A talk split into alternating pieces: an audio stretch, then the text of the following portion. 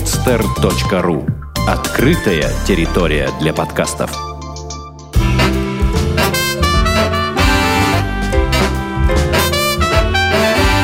Многоэтажная Америка. Городские истории далекого континента.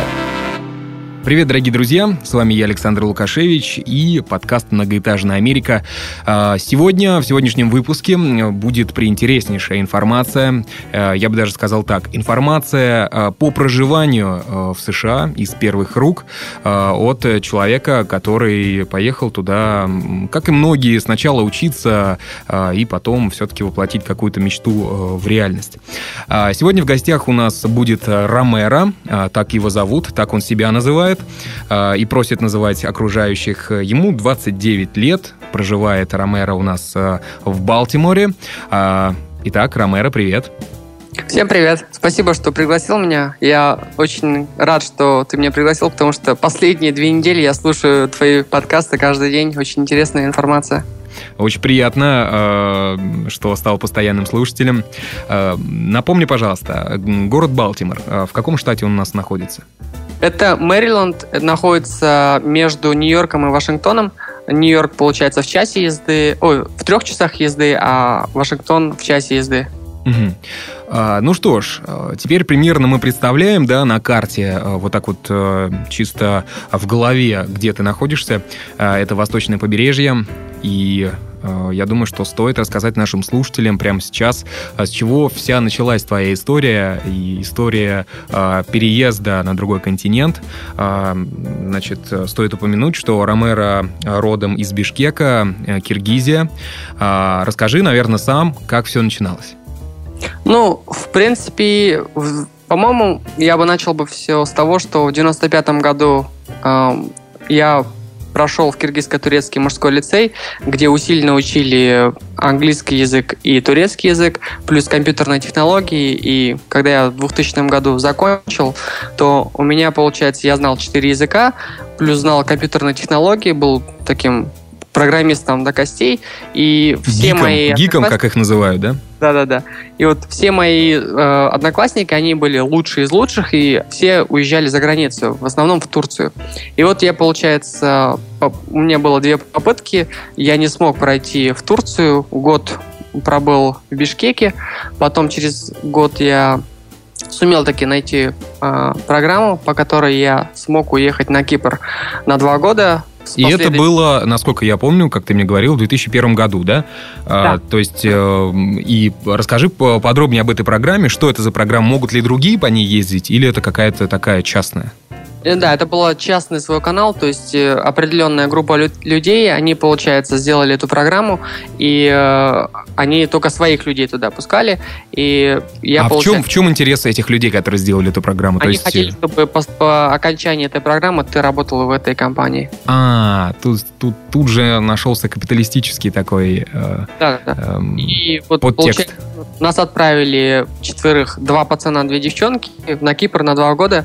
Э, жили получается, в двух километрах от этого Средиземного моря. А, все там на английском, а, в четвером в одном доме. То есть был такой фан. То есть мы там просто как будто я в сказке жил. То есть там, по-моему, на тот момент был такой фильм «Элена ребята», где там подростки там между собой общаются, куда-то ходят, то-то.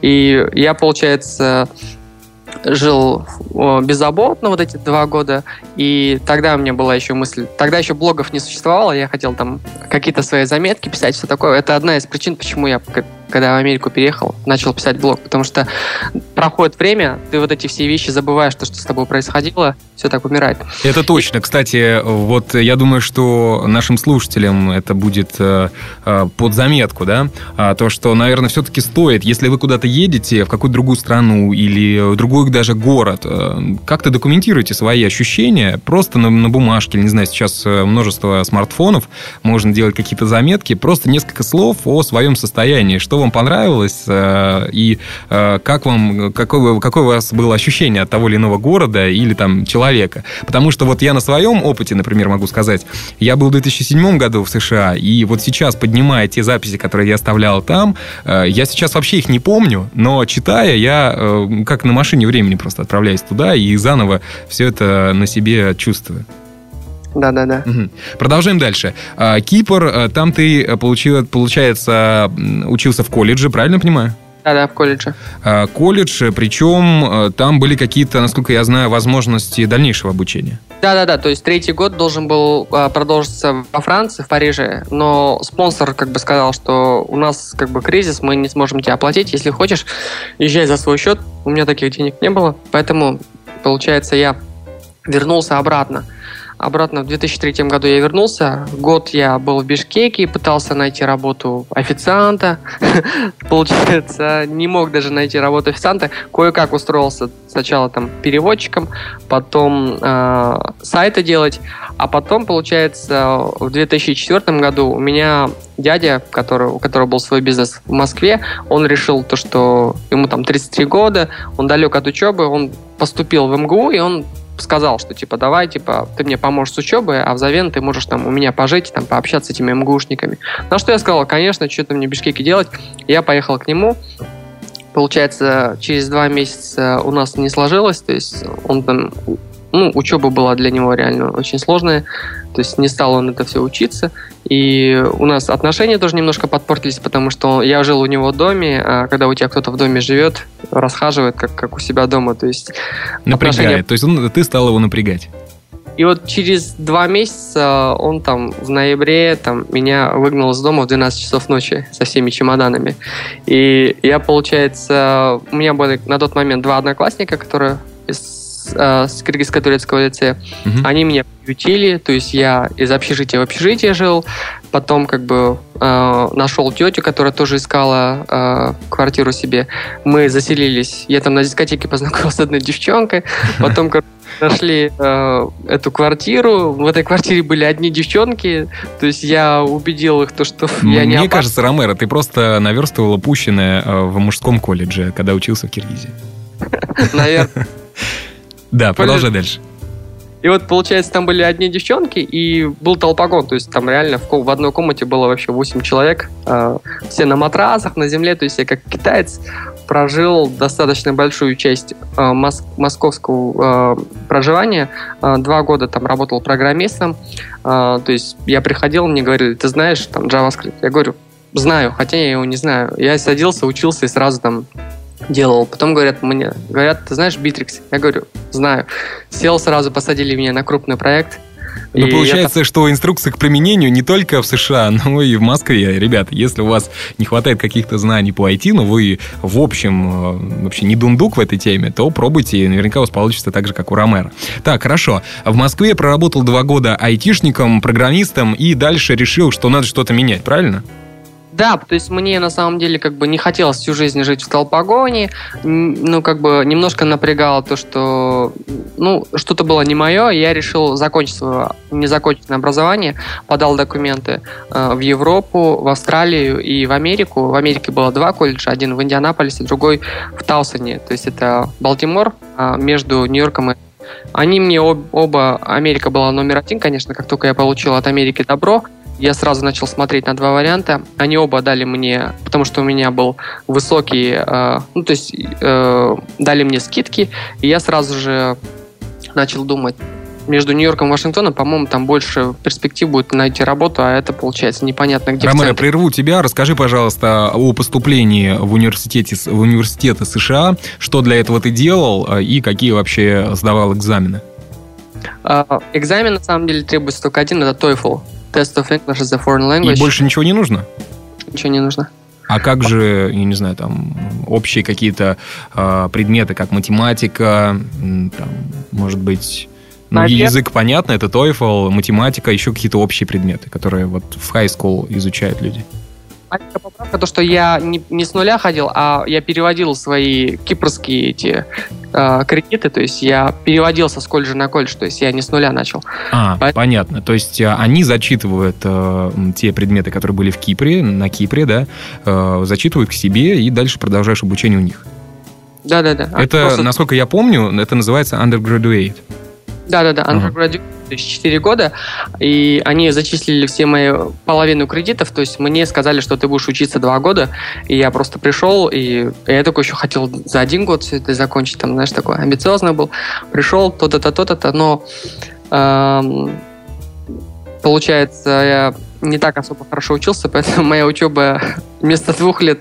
Затянулась. Тянулась. Четыре года я начал, ну, стал учиться. Потом там рабочую визу там получать, и все такое. Ну, не будем отбиваться. По-моему, я там... Про что там рассказывал до этого?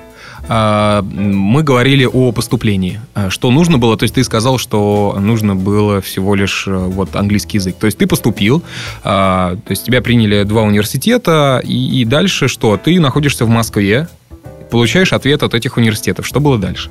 А я, получается, поговорил с родителями, я спросил, смогут ли они там на первое время меня проспонсировать. Я попробую там все остальные свои деньги, которые я накопил там первое время пожить, найду сразу работу и все такое. Мне родители дали добро.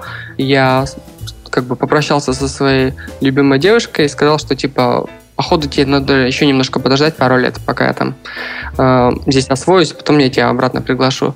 И я Это был 2006 год, да? 2000... В 2006 году. То есть ты решаешь, что нужно ехать в США. Э, давай, наверное, расскажем также слушателям и о стоимости образования э, в США.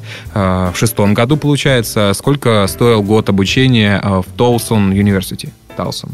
Толсон University год обучения на тот момент стоил 17 тысяч долларов. 7 тысяч из них покрывал как бы мой scholarship. То есть а, сколько это... тысяч? 7 тысяч. 7 тысяч. То есть э, оставалось э, тебе э, заплатить 10 тысяч долларов в год, да? Да. Угу. Так. Ну, есть, конечно, еще свои расходы, то есть э, проживание, питание, все такое. Это примерно там еще в тысячу выходило в месяц. Угу.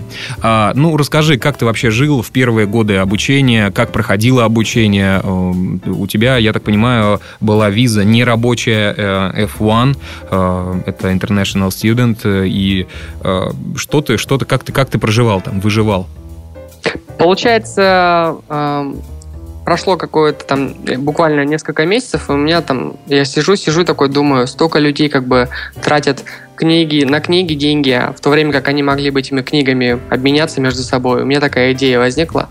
Потом я начал думать, что если ты создаешь сайт, в Америке должно быть все легально, ты должен там зарегистрировать компанию, все такое. Я пошел в центр по развитию бизнеса, который находился при университете, а, начал объяснять им свою идею, там, как то-то-то, то-то-то. И тут меня спрашивают, ты говоришь, компьютер хорошо знаешь? Я говорю, да.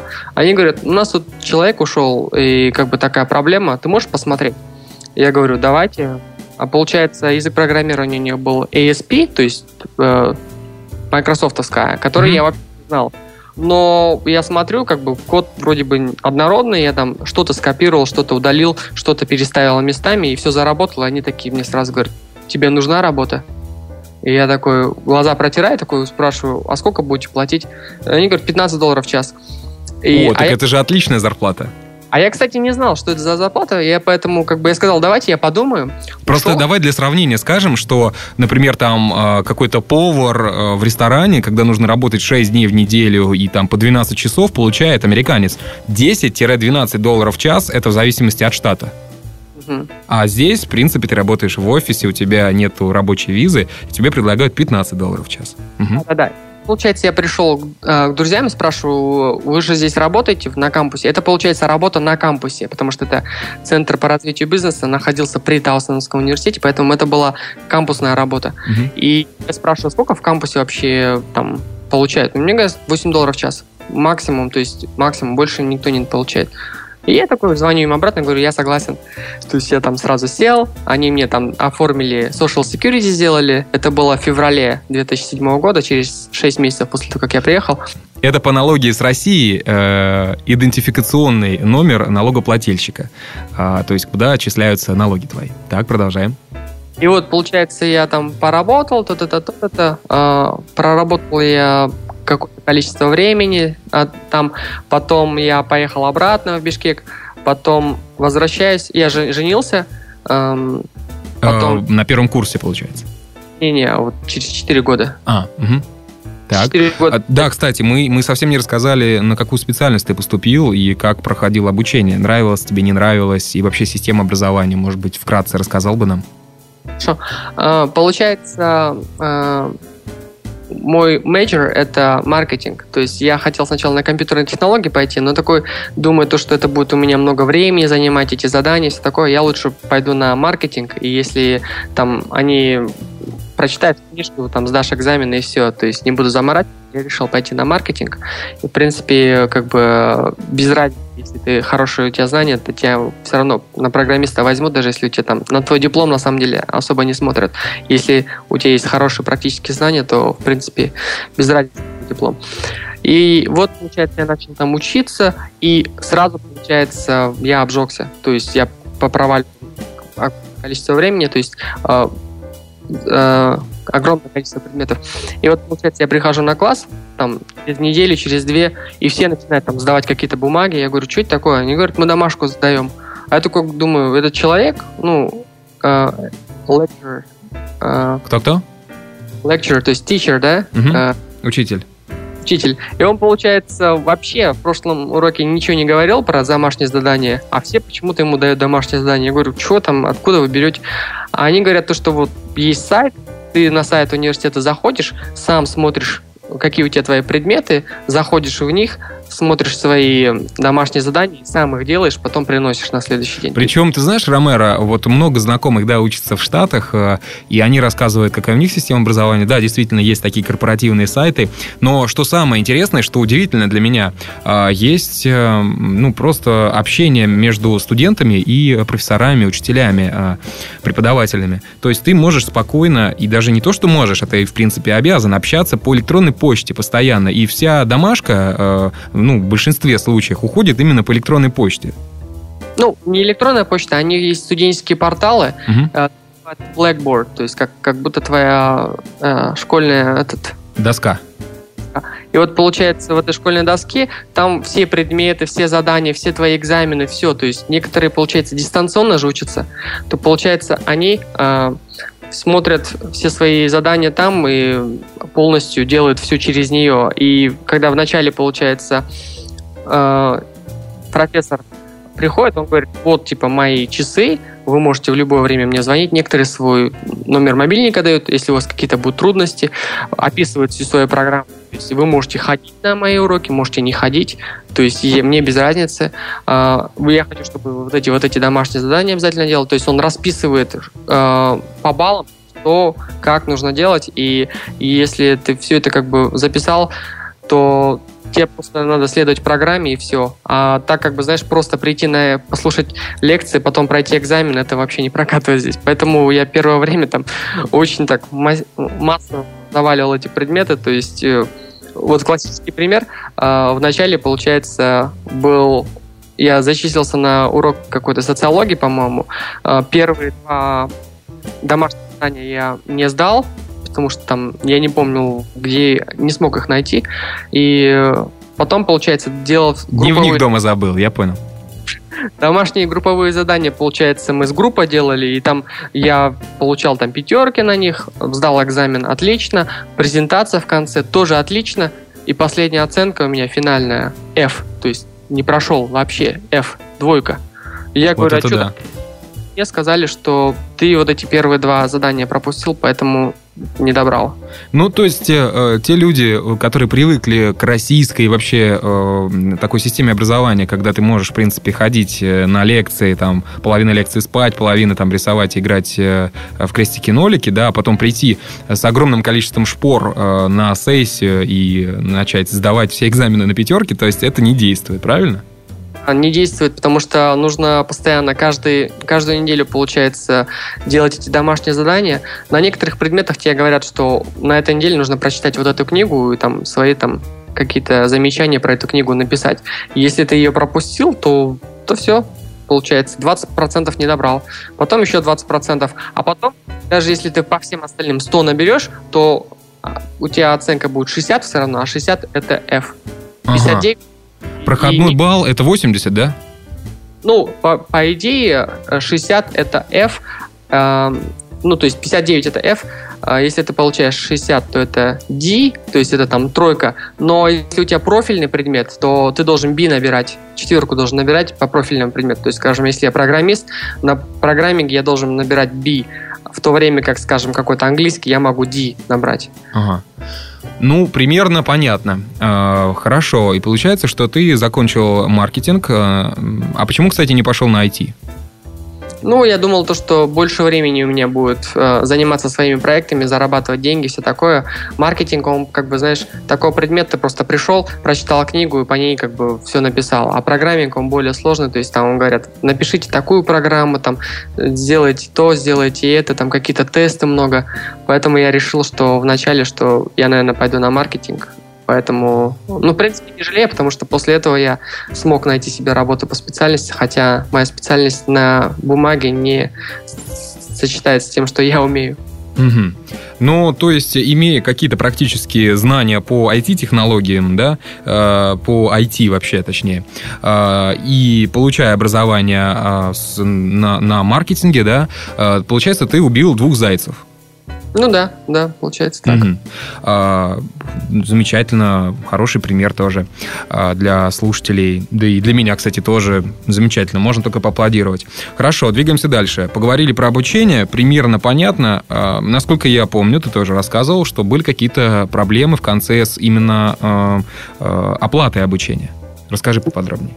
Получается, я приехал, ну, я приехал со своей женой из Бишкека. И тут, получается, на мою голову э, сразу начались такие проблемы, то что в первый же день мой румейт, это сосед по комнате, он сказал, что он съезжает обратно в Румынию себе, и мне нужно искать новую квартиру, потому что э, лизинг был на него оформлен. Потом, получается, вот этот э, Центр по развитию малого бизнеса тоже мне говорят, что ну, как бы э, перестаем работать, нужно там кого-нибудь другого найти. И то есть этот э, гарантированный 100 долларов, которые я с них получал, тоже карали. И потом, получается, мои родители тоже через две недели написали, что там кризис пошел, там это как раз был 2008-2009 год, то, что кризис, все такое, то, что они мне тоже ничего не смогут сделать, то есть э, как хочешь, можешь возвращайся, мне так и сказали. Думаю, как это возвращаться обратно, я же только приехал, как бы надо что-то с этим делать, и из этого, как это называется, там, из этой ямы, получается, мне нужно как-то выбираться. Я сразу пошел казначей университета сказал, что вот у меня какие-то проблемы, нужно как бы э, немножко оттянуть, э, когда мне там деньги сдавать. Э, они сказали, окей, с проблем, на 6 месяцев я там... Это был третий год обучения, да? Да, это был третий год обучения. Еще тебе за... учиться нужно было целый год? Или даже два? Даже два. Даже два года. А задолженность образовала за один год? А, по-моему, по-моему, мне 25 тысяч была задолженность. Ничего себе, это даже больше. А, то есть тебе, по идее, нужно было платить за текущий год образования и еще предыдущие и... долги, да?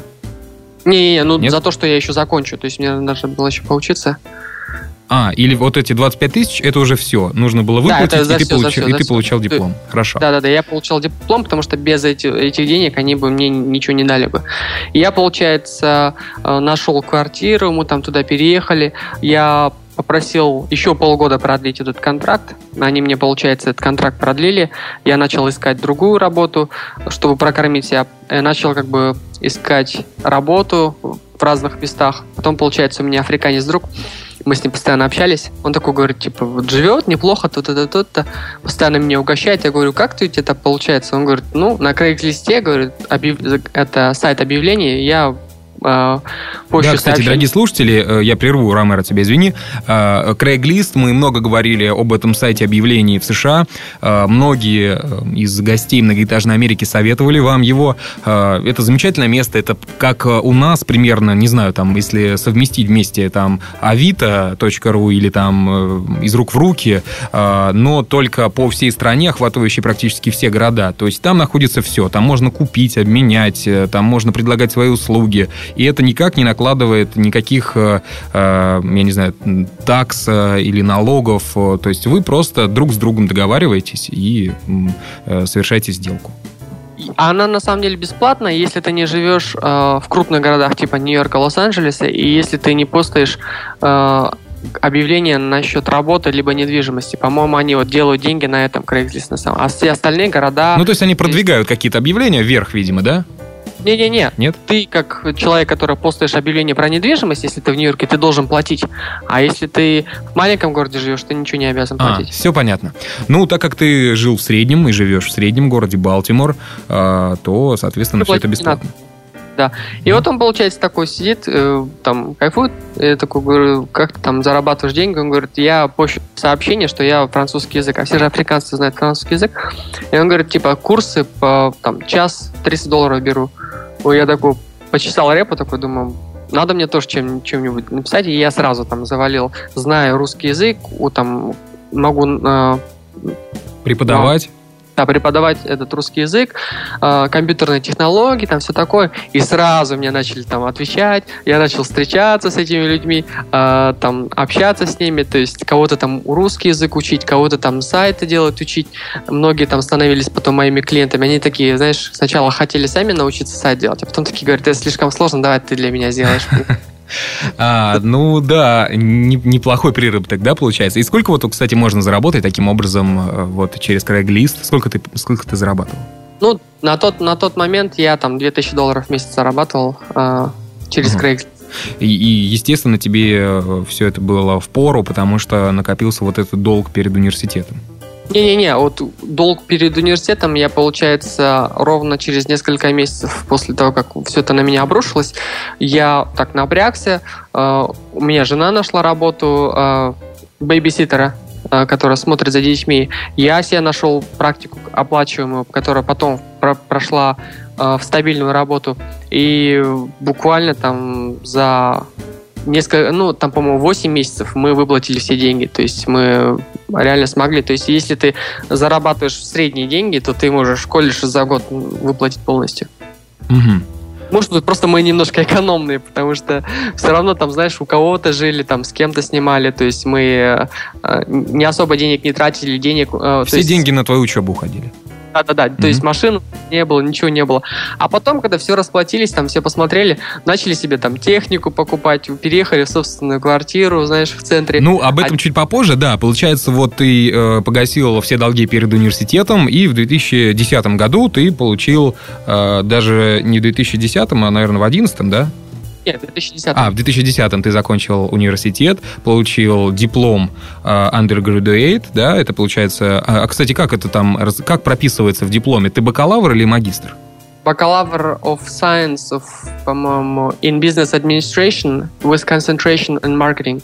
А, все понятно. То есть это э, бизнес-управление в маркетинге, да? Да-да-да. По-русски говоря. А, хорошо.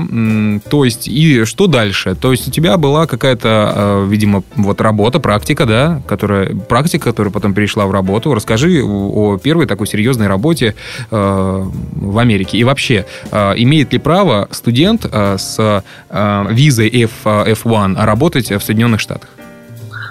Только на территории как бы своего кампуса, студенческого городка, он имеет право работать, но за пределами ему нужно сказать, что типа вот у меня изменились ситуация, там у нас там в стране кризис, там э, мне нужно как бы э, чтобы выплатить всю сумму, мне нужно разрешение за пределами кампуса. То есть, если ты в год отработал, то есть такая потайная дверца, ты можешь постучаться в нее и сказать, вот мне нужно разрешение, и они тебе дают разрешение, чтобы ты работал за пределами кампуса, там, сколько тебе нужно, чтобы погасить это. И ты можешь, получается, это разрешение получить. Но нужно тебе, конечно, там немножко подсуетиться. А что за разрешение? Это нелегально, получается? Нет, экономия hardship. То есть экономические у тебя трудности, и а. ты но на первый год ее нельзя получать, потому что когда ты в Америку приезжаешь, ты должен показать, что у тебя на банковском счету столько-то денег, поэтому... Э, у тебя, второй... в принципе, нет оснований, да, получать это, эту бумажку? На последующий ты можешь спокойно делать, то есть я общался с разными людьми, узнал про это и начал как бы подавать на экономию хадшип, но потом я обратно уехал, потом обратно приехал, поэтому мне это не получилось. Mm-hmm. Но зато получается, я получил internship, то есть последний курс ты можешь зачислиться на какую-то компанию, они тебе, получается, есть предмет uh, internship, есть профессор, который там, это обычно HR какой-то компании, у нас была эта компания Morgan Stanley, одна из крупнейших. Она там работала HR-отделе, и она рассказывала, как нужно составлять резюме, как нужно общаться на интервью, приводила каких-то крутых гостей, знаешь, э, из наших как бы э, соседних компаний, самых крупнейших компаний, генеральных директоров, и они рассказывали там про бизнес, рассказывали, про задавали какие-то вопросы, то есть там много чего такого как бы интересного рассказывали, а потом, получается, ты шел тебе на работу, э, работал там по своей специальности, что тебе нужно сделать, а потом приходил, там заполнял бумаги, там что-то чему-то нам научился, то-то, то-то, то-то. То есть это был отдельный такой предмет, очень такой интересный. А по-русски говоря, internship это что такое? Практика. Практика, да? А, хорошо. А, теперь, наверное, мы примерно поняли, как, как вот э, может э, э, интернациональный студент получить работу, да, какие пути у него для этого есть, а, как, точнее, он может получить разрешение на работу. И вот расскажи, наверное, о своей серьезной первой работе. Это была маленькая маркетинговая компания, которая занималась производством сайтов. Я был там главным программистом. Как она и... называлась? Blue Ocean Ideas. Это океан, синий океан идей. Угу. А, так, и ты туда устроился кем? Программистом. Программистом. И вообще, как, как проходила работа, расскажи. Получается, здесь такая была корпоративная культура, можно сказать, маленькая. То есть все дружеские отношения, а, с ними я постоянно дружил, мы постоянно там сидели за пиво там пили, ходили друг к другу в гости, устраивали покер-вечеринки. Я, кстати, моя первая покер-вечеринка. Я сел, получается, на отдельный столик для самых слабых, кто первый, и другой был столик профессионалов. Потом, получается, я просто сел и проиграл 20 долларов, по-моему, было вход.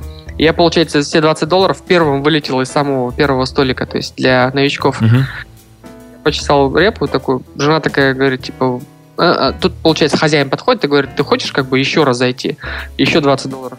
Я такой как бы посмотрел на жену, она мне там финансами распоряжается. Я говорю, что, будем играть? Она говорит, ты уверен, что ты там сможешь выиграть? Я говорю, я уверен.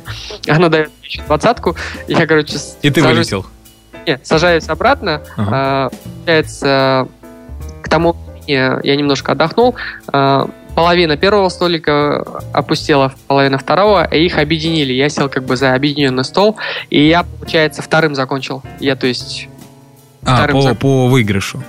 По выигрышу. Mm-hmm. То есть так получилось то, что я как бы... Ну, то есть вот такие вечеринки проходили довольно часто в этой компании, да, и ты, э, вы, вы стали друзьями, приятелями очень хорошими друзьями, то есть я научился играть гольф, они мне первый раз показали э, этот главный директор, получается, он любил сноубординг, он там дал мне э, сноубординг, то есть, получается, на сезон э, это стоило 250 долларов, и все 4 месяца ты катаешься неограниченное количество в одном из э, любых четырех э, этих лыжных баз, только по вечерам. А, ну то есть это такой скипас, да, можно сказать? Класс, и а, получается rental included, то есть а, тебе снаряжение давали там. А, то есть, ну, включено и снаряжение в эту стоимость. Да, стоимость снаряжения, кроме шлема, потому что э, я помню уже второй год я уже на сноубординге катался, вроде бы неплохо, mm-hmm. но на eBay, получается, он стоил на 20 долларов дешевле, чем в магазине. Я э, решил пойти экономным путем. Один день вышел как бы без шлема, и мне просто там этой доской Получил порезали. травму. А, Ромеро, э, хорошо, немного ушли мы в сторону. Все-таки Blue Ocean Ideas, э, ты должен был, насколько я понимаю, ты в тот момент находился э, в ранге студента, и для того, чтобы работать, в дальнейшем в этой компании, они должны были сделать документы э, для того, чтобы поменять статус визы с F1 на э, H1B. Да-да. Правильно? Э, давай, наверное, расскажем про H1B, что это такое. Что это за статус? позволяет тебе э, работать наравне со всеми другими американцами, э, получать ту же самую зарплату, там, отчислять в Social Security твои деньги. И кроме этого, как бы... Она налоги, дает... налоги ты имеешь в виду? Social Security отчисляется, да? Да. Угу. А, хорошо, и э, H1B, чем эта э, виза отличается от других виз? Э, и есть, я так понимаю, вот у нее окончание B, наверняка есть и A, и другие какие-то буквы, и как они различаются? А я на самом деле никогда не уточнял. То есть я H1B это то, что мне нужно. То есть а, студент, ты все. платишь университету и правительству Америки, э, ты не имеешь права работать, а H1B тебе платят. И ты находишься в Америке легально, ты можешь Ну, то есть это полностью легальное положение практически грин-карта. А есть какие-то ограничения на, э, например, уход с этой фирмы, которая делает тебе, тебе документы, или нет? Ты не можешь никуда уходить, ты привязан к этой компании, и даже если... Пожизненно? Нет, три года. То есть а, ты... три года И вот, получается, если у тебя есть H1B, то ты можешь подать документы на грин-карту. Грин-карту ты можешь получить в зависимости от разных факторов. От одного года, если у тебя есть master's degree, да, то есть если ты магистр, то ты, получается, можешь ее в течение года получить. А, а мастер degree это, это магистр, да, по-нашему? А есть еще какое degree? А есть еще бакалавр. Бакалавр а, это надо... бакалавр и мастер, правильно? Это вот две системы образования, две градации, да, в системе образования США. После бакалавра обычно получает, учится год или два, получает магистра, но если ты не хочешь, ты можешь на бакалавра и оставаться. А, ну, как, в принципе, у нас сейчас в России мы практически полностью перешли на такую же систему образования. Я тебя понял. Хорошо. А, то есть э, ты, э, ну, хотел получить от Blue Ocean IDs H1B, и что же было дальше? И вот, получается, я хотел получить ну, H1B, там все было нормально, но я, получается, некоторых нюансов не учел. То есть то, что я думал, то, что ты просто хороший программист, пришел, ушел от звонка до звонка. То есть, э, как бы э, в Америке ты продаешь не только продукт, но ты продаешь еще и ощущение от этого продукта. То есть человек должен еще как бы нравиться и была моя ошибка, то, что я некоторым людям не особо понравился, и мне как бы было на это по барабану, и я с некоторыми людьми немножко подпортил отношения, а потом, впоследствии чего, меня из этой компании выперли.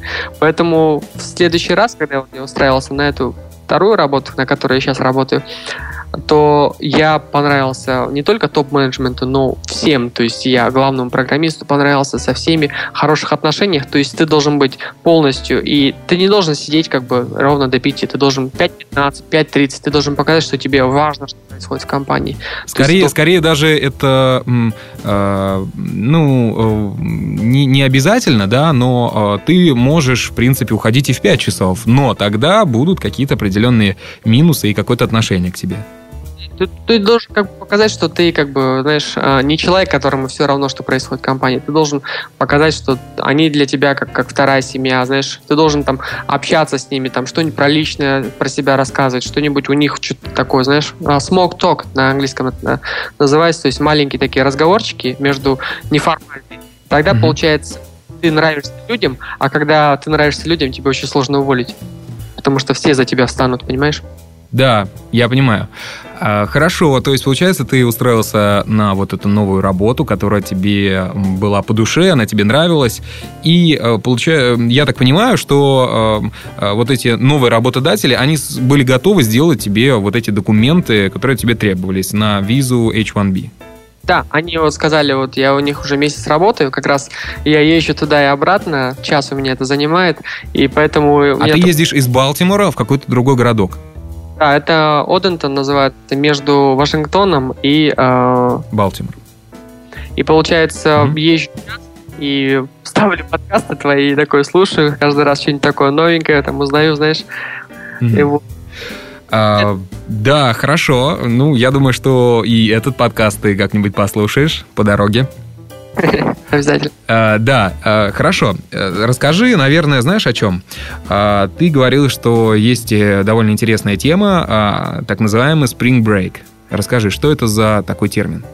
Spring Break — это каникулы для студентов в Америке, то есть если э, весенний семестр в феврале начинается, в мае заканчивается, то между ними есть э, такая как бы однонедельные каникулы, когда все студенты просто устремляются в океан. Э, а самое популярное э, направление это Майами. И у меня посчастливилось как бы поехать в Майами с друзьями на Spring Break.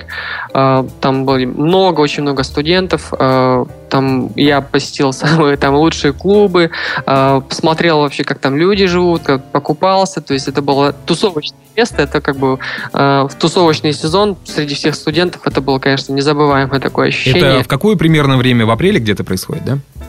По-моему, где-то в конце марта, по-моему, либо в начале апреля. Он как раз совпадает с этим э, St. Patrick's Day, то есть э, ирландский праздник, когда mm-hmm.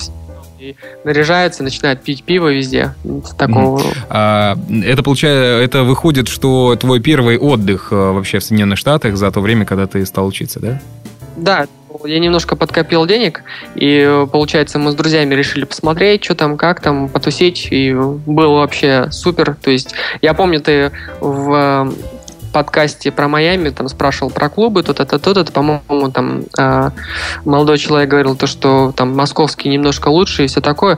У меня челюсть упала, то есть я посмотрел музыку, танцполы, э, все остальное, то есть у меня просто челюсть упала, то есть там было столько всего там навороченного, то есть я в Москве тоже, конечно, жил два года, там был в клубах, но такого, как, как там, как в Майами, я вообще не видел, то есть там на, на улицах одни крутые машины, то есть меньше 100 тысяч долларов машины не было, то есть они все были там э, супер навороченные, люди одеваются супер круто, то есть э, ты, получается, стоишь в очереди, то есть стоишь в очереди, и если ты до 11 зайдешь, то тебе бесплатно. Если там после часа, а девушкам, получается, тоже приходится Девушкам, по-моему, вообще бесплатно всегда.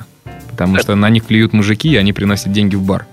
Вот, получается, бесплатно, а после 12 девушки тоже платят. А, Поэтому... тоже платят. А, ну, выходит, Ромеро, тебе нужно теперь съездить э, после Майами, теперь съездить в Москву, чтобы полностью э, впитать и получить полную, э, полную картину вообще клубной жизни в мире, потому что заметки о Майами делал именно москвич, который там прожил довольно-таки много времени и учился. Наверное. Угу. И получается, я, мне очень понравился Майами, то есть ну, конечно, он был, по-моему, чуть получше, чем э, в Нью-Йорке. То есть в Нью-Йорке тоже, тоже было супер круто. То есть мы с женой ездили на Новый год. Мы, получается, сняли там, в, 10 мин, э, в 10 минутах э, от центрального парка э, за 50 долларов на, в канун Нового года комнатку. И мы просто там тусили. Получи, получается... Правильно я понимаю, что на человека выходило 25 долларов за ночь? Человека. В канун Нового года. Да, там в 10 минутах от Центрального парка. Я тебе могу сказать, что таких цен в Санкт-Петербурге нету. Вообще, таких не существует цен. Это удивительно. Ты можешь назвать э, название гостиницы, отеля или э, хостела? Что это такое? Это, получается, есть сайт hostelworld.com то есть мир хостелов. И там, получается, можно по всем странам, по всем э, городам искать э, в зависимости от цены, качества, все такое. То есть они, получается, снимают тебе хостели, э, ты, ты приходишь там в, в комнате, там может быть 3-4 человека, э, ты просто свои вещи туда кидаешь, вечером приходишь поспать, обратно утром уходишь и такого а, ну, то есть э, у тебя в номере живут еще и другие люди, это тоже очень важно. То есть хостел это как раз такое место, где в одной комнате несколько разных людей. А, все-таки это был хостел, дорогие слушатели, и э, нужно понимать, что это либо двухъярусные кровати, либо много двухъярусных кроватей, вот, и поэтому такая цена. Кто на что, так скажем, э, гораст, и у кого какие деньги, и как, какие предпочтения. Тот, тот, тот э, что и, то и выбирает. А, двигаемся дальше. Эм, итак, в Нью-Йорке побывал довольно-таки дешево. И, э, может быть, какие-то интересные места посетил в Нью-Йорке, которые бы посоветовал? Ну, в принципе, я вот всем, кто был в Нью... ну, или едет, или собирается, я советую обязательно купить тур. Это обычно на три дня. Он стоит где-то 85 долларов. А, ты, получается, за эти 85 долларов ты можешь э, садиться на любой из автобусов, которые циркулируют э, по, вокруг Центрального парка, в Даунтауне, Аптауне, в Бруклине. Э, там есть, получается, ну, ночной э, Нью-Йорк тур, то есть они ты можешь вылезти в любом месте, обратно сесть, и они там постоянно что-то рассказывают. Просто смотришь на эти огроменные сооружения, а там видишь, здесь жил Джон Леннон, да, вот здесь вот живет Дональд Трамп, вот здесь получается вот эта корпорация, то есть ты много интересного узнаешь, конечно. И кроме этого, э, в этот тур входит, получается, тур на теплоходе вокруг Манхэттена. Я Манхэттен это полуостров, оказалось это полный остров, то есть вокруг него полностью на теплоходе едешь. Потом э, у тебя входит еще на статус свободы тур, потом э, выбираешь один из двух, либо на карабкаешься на Empire State Building, либо центр, и, по-моему, там музей, там пару музеев туда тоже входит. И все это в течение трех дней ты можешь в любое количество времени там проводить и посмотреть весь Нью-Йорк, либо, ну, даже если не весь, то, может быть, там процентов 90 того, что все смотрят и фотографируются. А, Ромеро, такой вопрос. А, наверное, возвращаемся все-таки в Балтимор и э, к твоей работе вот в последней корпорации, да, или в компании, точнее, маркетинговой, в которой ты работаешь. А, расскажи, сколько э, человек э, вот с визой F1 на данный момент, да, как у тебя есть она, получив образование там, двухгодичное образование в Америке, сколько он может зарабатывать в год? изучая, точнее, зная практически, имея какие-то практические знания по информационным технологиям и применяя их в жизни, работая вот в такой компании, как ты работаешь? А, получается, программисты, PHP-программисты, которые вот сайты делают, они, у них средняя зарплата там 50 тысяч в год. Угу. А, это получается 25 долларов в час. А, и где-то месяц... 4 тысячи долларов в месяц. Да, где-то 4 тысячи долларов. С, с учетом налогов. Да. А, кстати, налоги в США это сколько процентов? А, это примерно 25%. А, если сравнить с Европой, где там 50%, это намного меньше. Или сравнить Еще... с Россией, где 18%, и все э, много ноющих людей, которые говорят, что ну какой же невозможно большой процент. А я что-то вот недавно смотрел программу «Бизнес-секреты» с Тиньковым, и там Прохоров говорил, что всем кажется, что 18%, поэтому нормально, поэтому никто э, не спрашивает с власти, что типа вот, дороги не делайте. На самом деле там, если там другие э, эти налоги тоже учесть, то получается у вас 50%, даже больше 50%. Э, да, есть... это, это, кстати, если рассматривать сторону э, работодателя, он платит действительно много.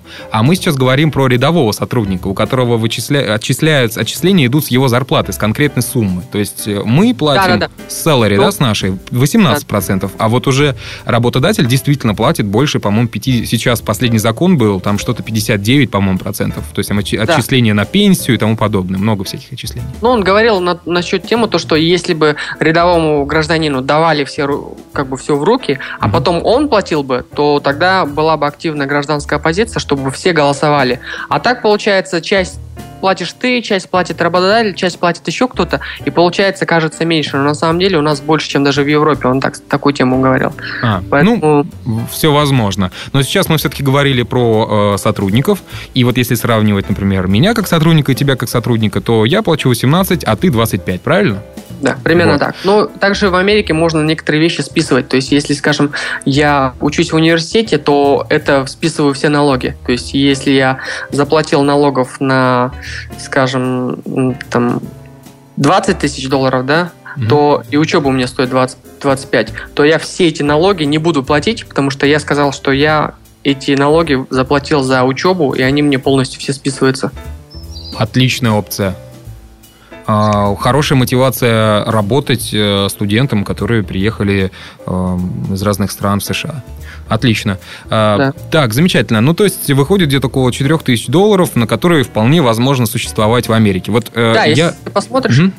Э, извини. А если ты посмотришь, то, в принципе, цены здесь... Одежда, на самом деле, стоит намного дешевле, чем там же у нас. Это я заметил. И техника, кстати, в два раза практически техника, дешевле. электроника, угу. машины. То есть все намного дешевле. Квартиры, вот мы снимаем там отдельную квартиру прямо в центре э, Таусона, то у нас получается 8, 800 долларов в месяц. Одна, если однокомнатная ты... квартира. Однокомнатная, но она у нас считается однокомнатная, у вас считается двухкомнатная, потому что зал здесь не считается. Это one bedroom? One bedroom. Угу. Ну, две комнаты. Да. Ну, и... то есть а, одна спальня и там холл. Да-да-да. Угу. Нет, нет, не холл, это огроменная такая своя большая комната тоже.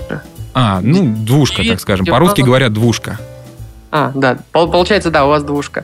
Mm. И вот получается двушка, вот она со всеми удобствами там стоит 800. Если ты возьмешь 800 за это, там 400 э, за еду, э, там еще 200 там за какие-то расходы, то у тебя внушительная сумма остается, с которыми ты можешь делать все что угодно. Поэтому 50 тысяч это не минимальная зарплата, как некоторые говорят, а это нормальная, прожиточная, то есть ты можешь спокойно там ездить на машине, путешествовать, э, там копить на собственный дом или там какой-то свой маленький как бы бизнес вести такого рода. 100 тысяч считается э, очень хорошая зарплата, то есть э, это как бы программисты, которые там знают какие-то базы данных Oracle, которые умеют программировать на каких-то там .NET технологиях, и либо iPhone development, то есть iPhone development, вот мне недавно друг присылал. Это уже много-много странных и непонятных слов для многих слушателей, которые не знакомы с информационными технологиями, но мы просто, э, я такой сделаю небольшую ремарку. А, Ромеро говорит о том, что если, к примеру, программист занимается созданием сайтов, написанием не таких сложных каких-то кодов, вот именно для сайтов, да, ты будешь получать там, ну, грубо говоря, 50 тысяч долларов. Да. Если ты уже э, более глубоко опускаешься в технологии там и э, изучаешь технологии, которые связаны с Microsoft языками, там, C языками, там, более сложные, да, занимаешься, может быть, какими-то серверами, там, базами данных, то ты будешь получать около 100 тысяч долларов совершенно спокойно. Да. И, кстати, это, понимаешь, я говорю про наши, как бы, э, на уровне Балтимора. Если ты в Нью-Йорке, то это, конечно, повышается, потому что там жилье дорогое. Поэтому то, что у нас получал бы человек 100 тысяч, то там он будет получать 150. Угу. А, вот, э, Ромеро, хорошо, э, затронули такую животрепещущую тему зарплаты. А, также вот интересно было бы узнать о кредитах и э, о лизинге, да, вот мы с тобой разговаривали а, вне эфира. Давай расскажем слушателям, как обстоят дела с кредитами и лизингом в Соединенных Штатах на примере тебя. На примере меня, в принципе, мне сразу же сказали, как только я сюда приехал, что мне нужно получать э, э, кредитную карточку, мне нужно получать э, driver license, э, водительские права, и мне нужно строить свою кредитную историю. Я такой похлопал глазами, такой думаю, а с чего мне начать? Когда ты приходишь, становишься американским студентом, тебе сразу открывают банковскую карточку, хотя для того, чтобы открыть банковскую карточку, нужно два подтверждения твоего адреса, ну, каких-то там этих. Но они открывают, так как ты иностранный студент, тебе сразу открывают, и ты, получается, сдаешь на права, получаешь обычную карточку, потом подаешь э, на кредитную карточку, кредитная карточка тебе отказывает, потому что у тебя нет гарантированного дохода, тогда есть э, такая вещь, как э, secured card, то есть это дебитная карточка, на которую ты ложишь деньги, но она mm-hmm. э, она как бы работает как кредитная карточка. И ты, получается, э, закидывая туда деньги и там расплачиваясь этой карточкой, то ты копишь себе э, кредитную историю. А потом, когда она у тебя достигает определенного минимума, то ты открываешь себе уже настоящую кредитную карточку и начинаешь уже ей пользоваться. В Америке, кстати, не принято пользоваться дебитными карточками, когда у тебя уже есть деньги. Ты постоянно все пропускаешь через кредитную, ты нарабатываешь свою кредитную историю, а, получается, вначале она у тебя может быть просто телефонный билл, это может быть просто твоя аренда квартиры, а потом ты, получается, покупаешь свою первую машину в кредит, нарабатывается еще более крутая э, кредитная история, потом ты уже подаешь на дом, и просто дом ты купить его не сможешь, потому что без такой кредитной истории тебе не дадут. Поэтому ты, получается, по ступенечкам, по ступенечкам как бы выстраиваешь свою кредитную историю. А, интересно узнать о процентах. Какой процент на покупку, к примеру, автомобиля? Соединенных Штатах? А, вот, я недавно смотрел, реклама была Toyota 0% APR, то есть э, процент нулевой на все то Toyota. есть в рассрочку? Да, то есть они, получается, дают тебе обычно 2.6, вот, из того, что я помню, но Toyota объявляет то, что она на все свои машины на 5 лет бесплатно, то есть 0, процент 0. И ты, ну, это как бы немножко как бы маркетинговый ход. Наверняка там может быть, 1% выйдет, но 3% это максимум из того, что тебе, тебе дадут. Поэтому... То есть э, в Соединенных Штатах э, можно купить автомобиль и переплатить всего лишь от суммы кредита 3%. Максимум. Это да. максимум. Да. Отлично. А, это вот если сравнить, к примеру, совершенно свежая информация, какая-нибудь там Шкода Фабия будет стоить вот в Санкт-Петербурге, а, будет стоить тебе кредит где-то, ну, примерно около, наверное, 15%. На 15-13%. Вот. Это, не, в Америке таких цен нету. Нет. Это на машины класса B. А, у нас как бы Шкода немножко как бы вообще европейских машин здесь очень мало. Ну, то есть я имею в виду таких, а, как, как Шкода, там, как Рено, французских машин, итальянских очень-очень мало. Но если посмотреть на японские машины, то есть еще разновидность. Ты можешь купить ее, ты можешь ее взять в лизинг. Лизинг это как э, ты берешь ее на прокат на три года. Вот это а, очень интересная история, да, поподробнее можно? А, то есть, получается, нельзя сказать то, что какая из них лучше, это чисто зависит от того, как, кому, кто человек, чем он занимается и все такое. То есть, если ты хочешь э, менять машины каждые три года, вот как я, да, я буду всегда лизингом заниматься. То есть я буду три года ездить на новой машине, там у меня будет прибавка к зарплате, и вот моя текущая машина, может быть, меня не устраивает по классу, я буду как бы уже стремиться к большему, да. Поэтому лизинг это очень такая э, хорошая вещь для людей, которые как бы не планируют с машины долго-долго возиться, потому что есть плюс лизинга в том, что, во-первых, ты платишь меньше, потому что ты платишь э, не, не, не выкупаешь всю машину, а покупаешь только как бы половину ее, то есть за три года. Э, то есть ты платишь ежемесячно меньше. Во-вторых, э, ты не обязан как бы ее покупать, ты можешь ее потом обратно отдать.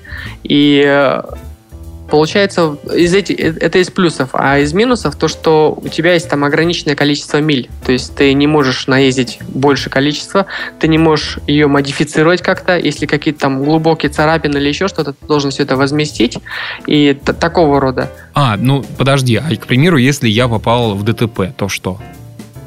Получается, она будет как бы тебе нужно будет ее восстановить за свои деньги. И, ну, страховка на самом деле. Или, твоя. или просто купить страховку.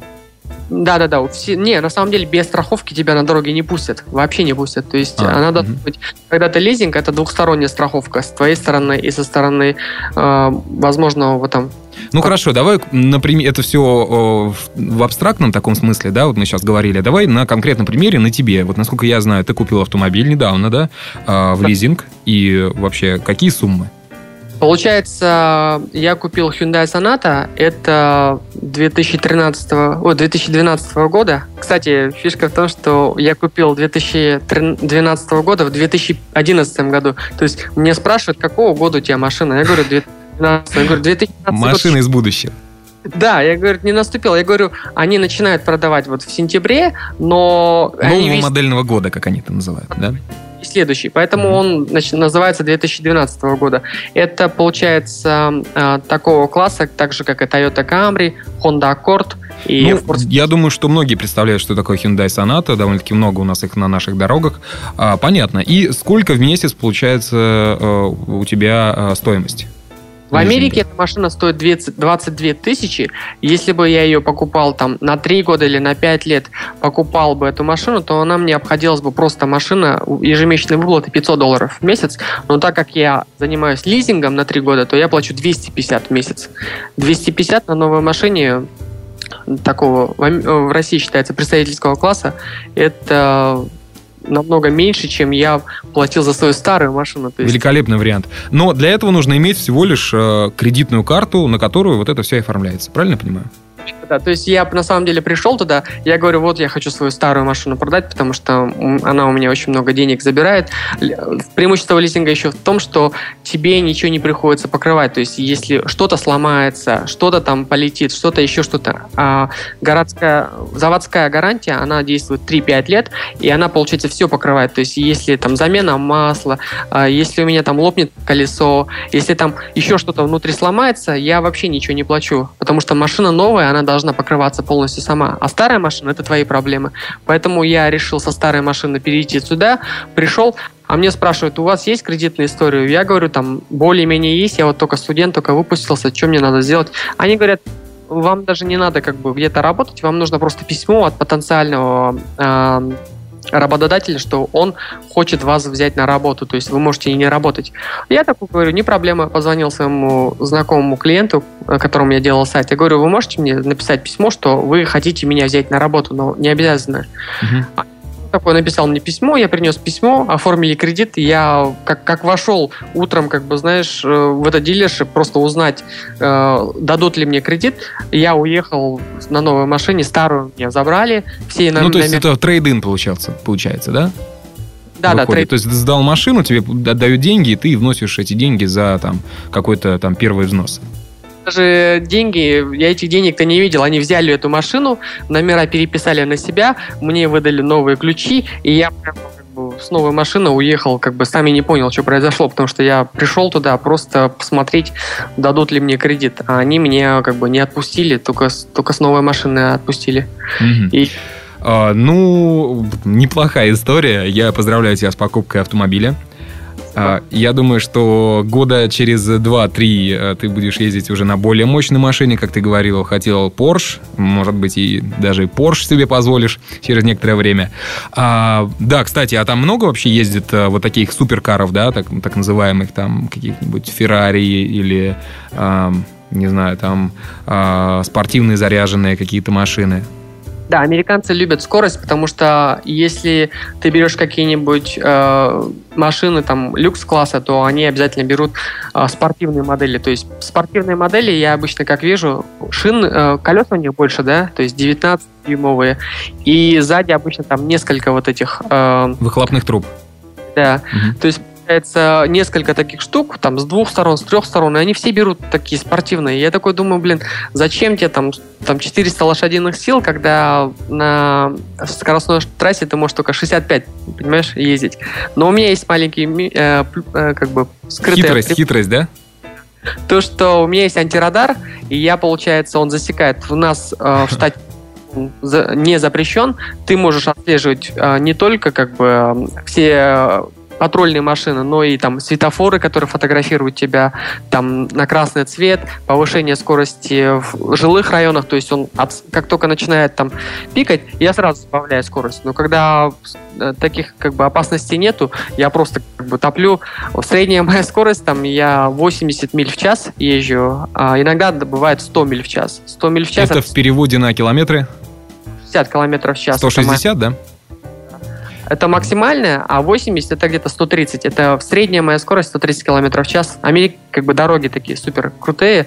А, ты даже не чувствуешь, набираешь скорость спокойно, и как бы звукоизоляция хорошая, и машина не дрожит.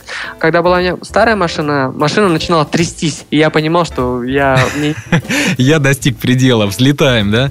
А, хорошо, Ромеро, а, я думаю, что мы уже подошли вплотную к окончанию выпуска про Балтимор и, наверное, вкратце э, просто перечисли несколько интересных мест э, в городе Балтимор, Мэриленд.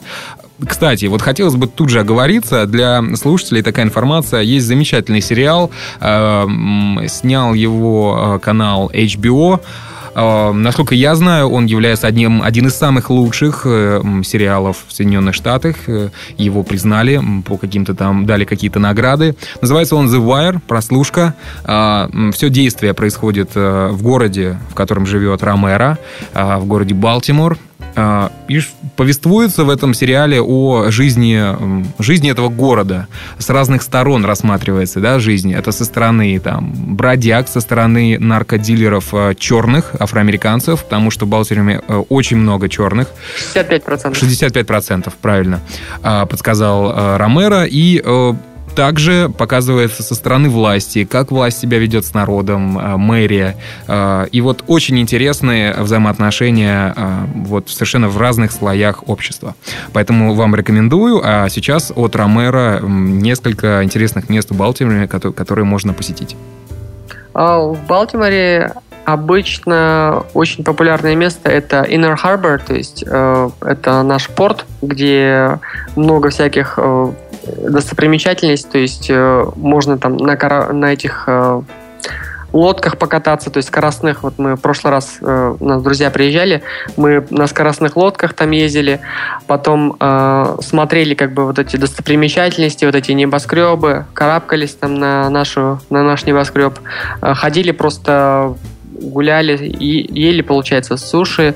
Во французский ресторан ходили, в китайский ресторан ходили. А вообще есть... Балтимор, а как он отличается от других городов? А, от э, Нью-Йорка, от Бостона? То есть есть какая-то у него изюминка, которая его, его вот, конкретно а, отличает от э, множества похожих друг на друга американских городов?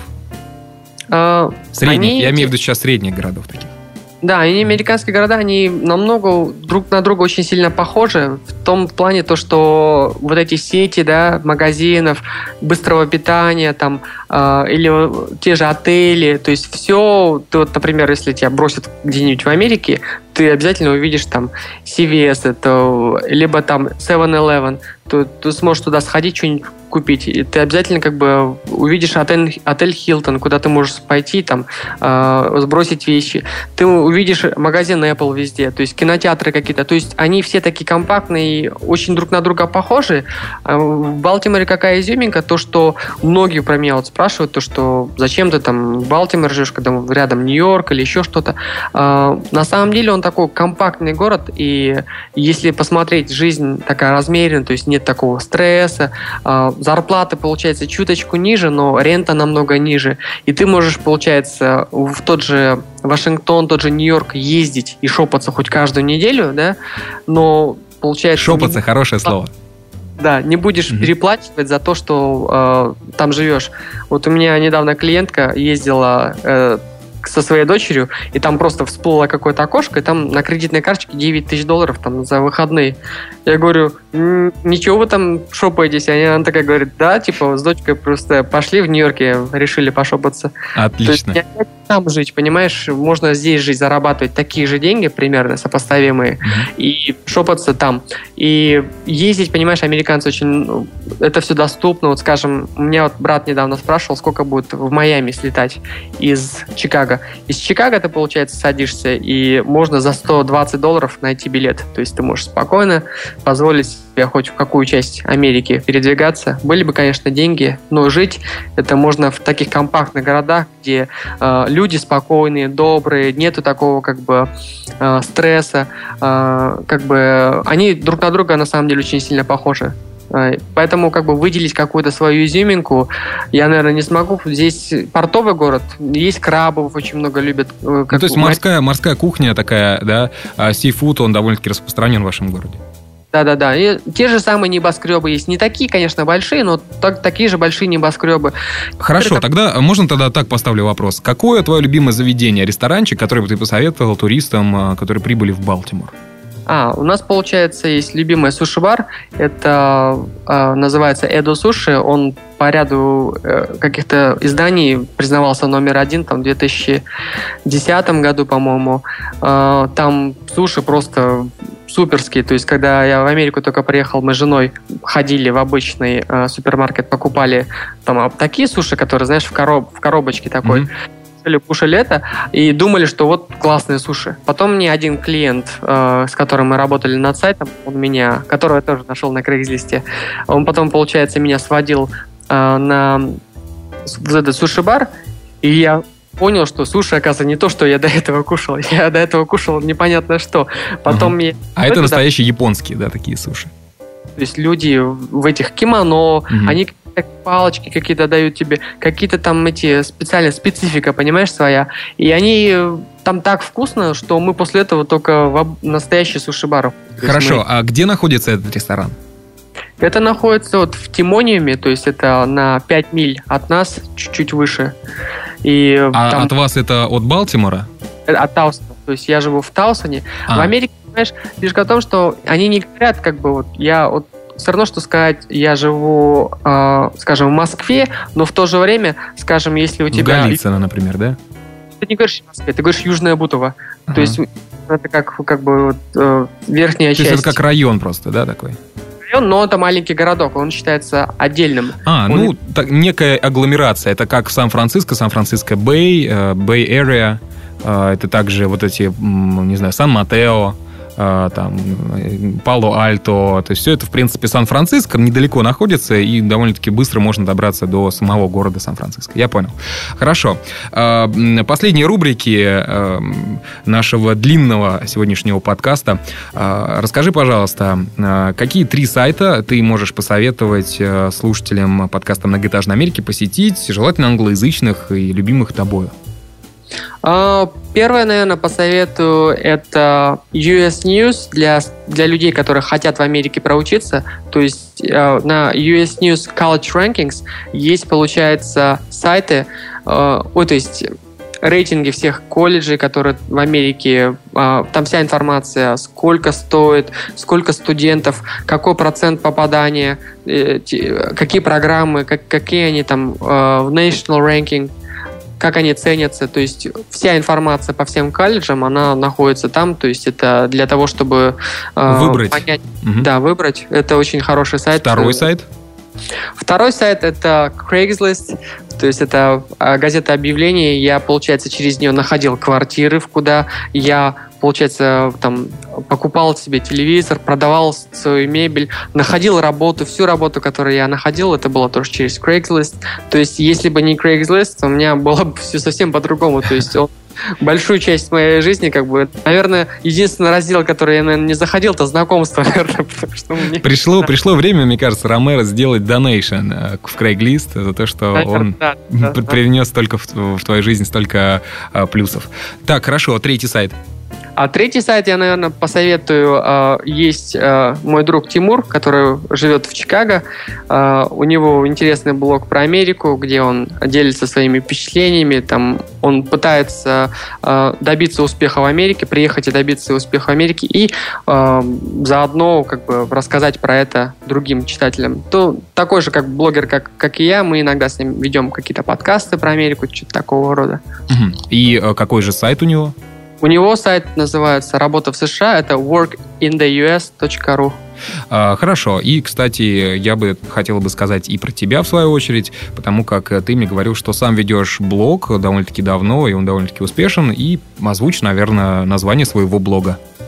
Мой сайт romero.ru Romero.ru, заходите, смотрите, там у Ромера есть э, множество видео. Э, которые... Да, недавно я начал вести mm-hmm. YouTube-канал свой более активно, там раз в неделю начал постить сообщения про... Потому что одно дело, когда ты там э, рассказываешь, расскажешь, это красиво, это красиво, а с другой стороны ты можешь посмотреть это своими глазами. Ну да, и... здесь просто каждый выбирает, что ему удобнее. Когда он едет, например, в метро и слушает подкаст, это одно, а когда он сидит дома, расслаблен или на работе, он может посмотреть и видео совершенно спокойно.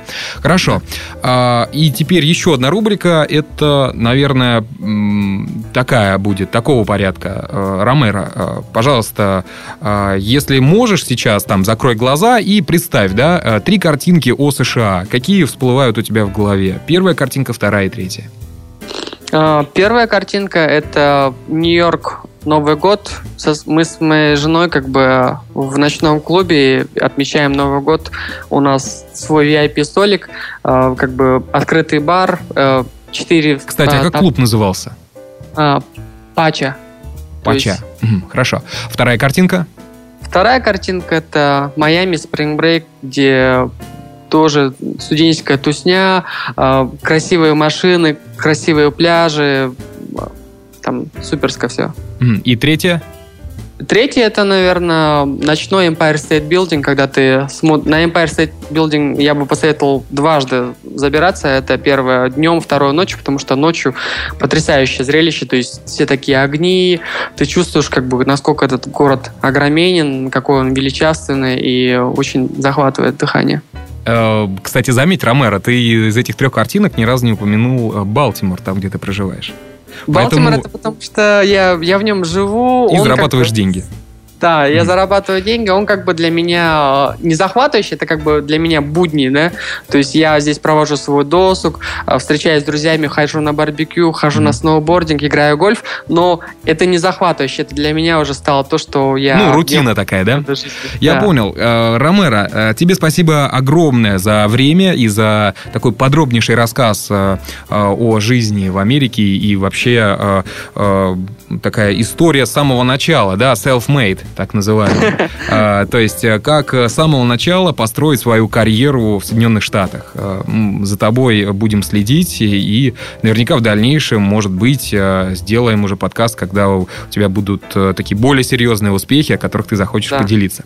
А, тебе спасибо. Итак, дорогие друзья, резюмируя, ну что же, можно брать, мне кажется, эту историю, расписывать на тезисы и выполнять как такой to-do лист для того, чтобы а, получить определенную карьеру в Соединенных Штатах. Я думаю, что вам было интересно, и вы не успели заскучать за эти час с небольшим времени. С вами был я, Александр Лукашевич, подкаст «Многоэтажная Америка». В гостях у нас был Ромеро, и Всем а, спасибо. А, кстати, не забывайте про группу ВКонтакте vk.com slash m нижнее подчеркивание Америка. Там все последние новости, можно найти меня и предложить свою историю. Возможно, именно вы будете следующим гостем. Всем спасибо, Ромеро, тебе тоже. Тебе тоже спасибо. Всем пока. пока.